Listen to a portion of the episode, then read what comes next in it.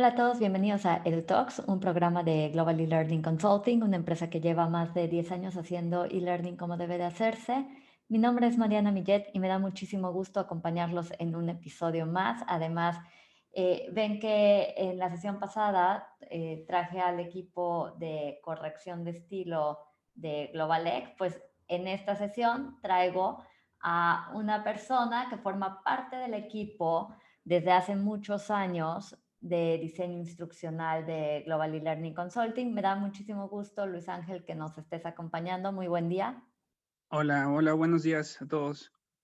Luis Ángel, me da gusto que estés aquí, sobre todo para conversar este tema tan interesante que tiene que ver con la educación y cómo ves el futuro de la misma y, y, y, todo esto alrededor de los objetivos que se han trazado en la, la ONU para el desarrollo sostenible.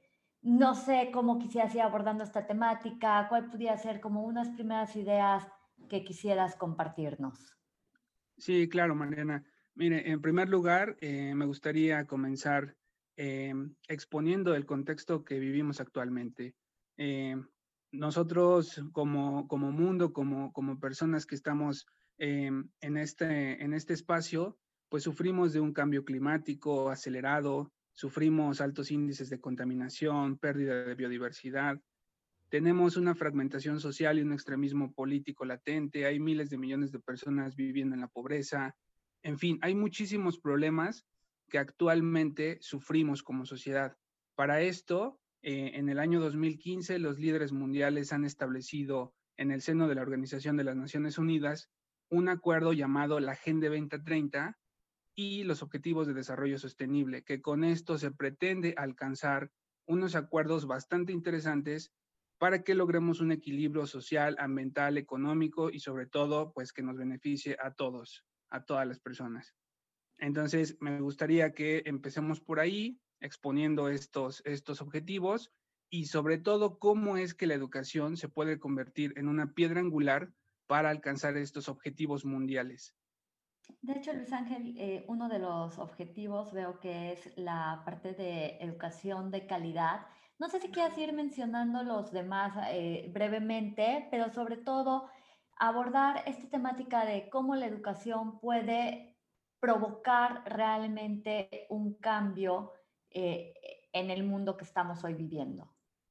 Sí, claro. Voy a enunciar estos 17 objetivos de tal manera que los tengamos presente y podremos nosotros estructurar eh, este, eh, cómo es que están diseñados y la manera en que se interrelacionan. Voy a, comenzar. El primero es el fin de la pobreza. Eh, con esto se pretende poner fin a la pobreza en todas sus formas y en todo el mundo. El segundo es hambre cero, es decir, poner fin al hambre, lograr la seguridad alimentaria y la mejora de la nutrición y promover la agricultura sostenible. El tercero es bienestar y salud.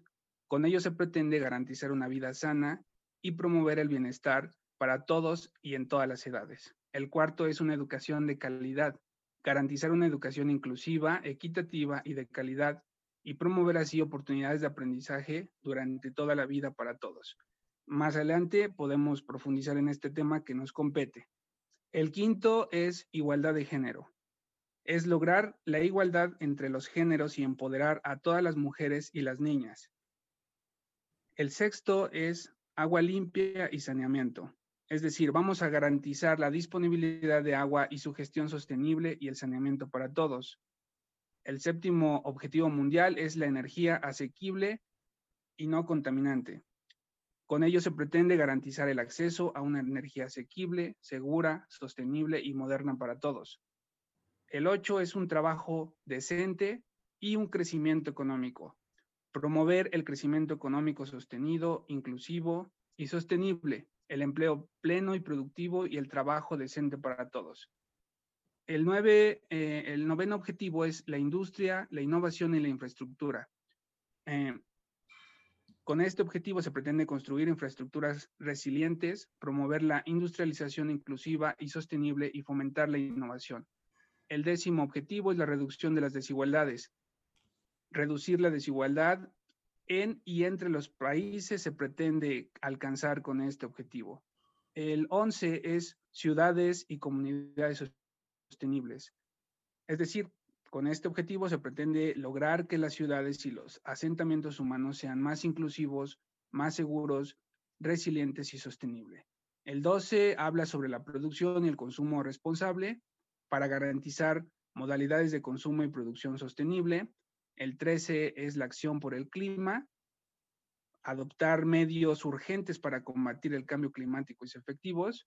El 14 habla sobre la vida submarina para conservar y utilizar en forma sostenible los océanos, los mares y los recursos marinos para el desarrollo. El 15 es la vida de los ecosistemas terrestres para gestionar sosteniblemente los bosques, luchar contra la desertificación, detener e invertir la degradación de las tierras y detener la pérdida de la biodiversidad. El penúltimo es la paz e instituciones sólidas. Con ello vamos a promover o se pretende promover sociedades justas, pacíficas e inclusivas. Y por último, el 17 consiste en las alianzas para lograr los objetivos, es decir, revitalizar la Alianza Mundial para el desarrollo sostenible. Estos serían los 17 objetivos marcados en la Agenda 2030 que se resumen en los Objetivos de Desarrollo Sostenible, Mariana. Fíjate que es interesante ver que muchos de estos podríamos pensar que, que son un sí o sí en el mundo y, y vemos, o sea, cómo la gente no tiene hoy agua limpia, cómo no nos estamos preocupando por todas las energías asequibles y no contaminantes. esto ya debería de estar como en nuestra mente sí o sí, sin embargo, lo tienen que poner en una agenda porque no somos tan conscientes y tenemos que ir trabajando por ello. En el tema de la educación, que evidentemente es el tema que más abordamos dentro de, dentro de este espacio, definitivamente hemos visto los cambios a nivel mundial que se ha dado por, por este tema del COVID, ¿no? O sea, decir, 1.600 millones de niños y jóvenes estaban fuera de la escuela en el mes de abril. Estos niños que, que, que, gran parte además, como, como bien menciona la ONU, como también menciona la UNESCO, dependen muchos de ellos de los comedores escolares. Entonces vamos viendo cómo se va relacionando todo este tema de la educación, del hambre, de la salud, del bienestar, y que, y que todo esto son cosas que debemos nosotros, desde la esfera que, que, que nos toca, si somos docentes, evidentemente brindar una educación de calidad que permita una movilidad socioeconómica ascendente, que es parte de lo que establece este objetivo. Debemos estar procurando que, que, nuestros alumnos puedan gozar de todo esto que pudiera verse tan natural, pero que definitivamente no lo es.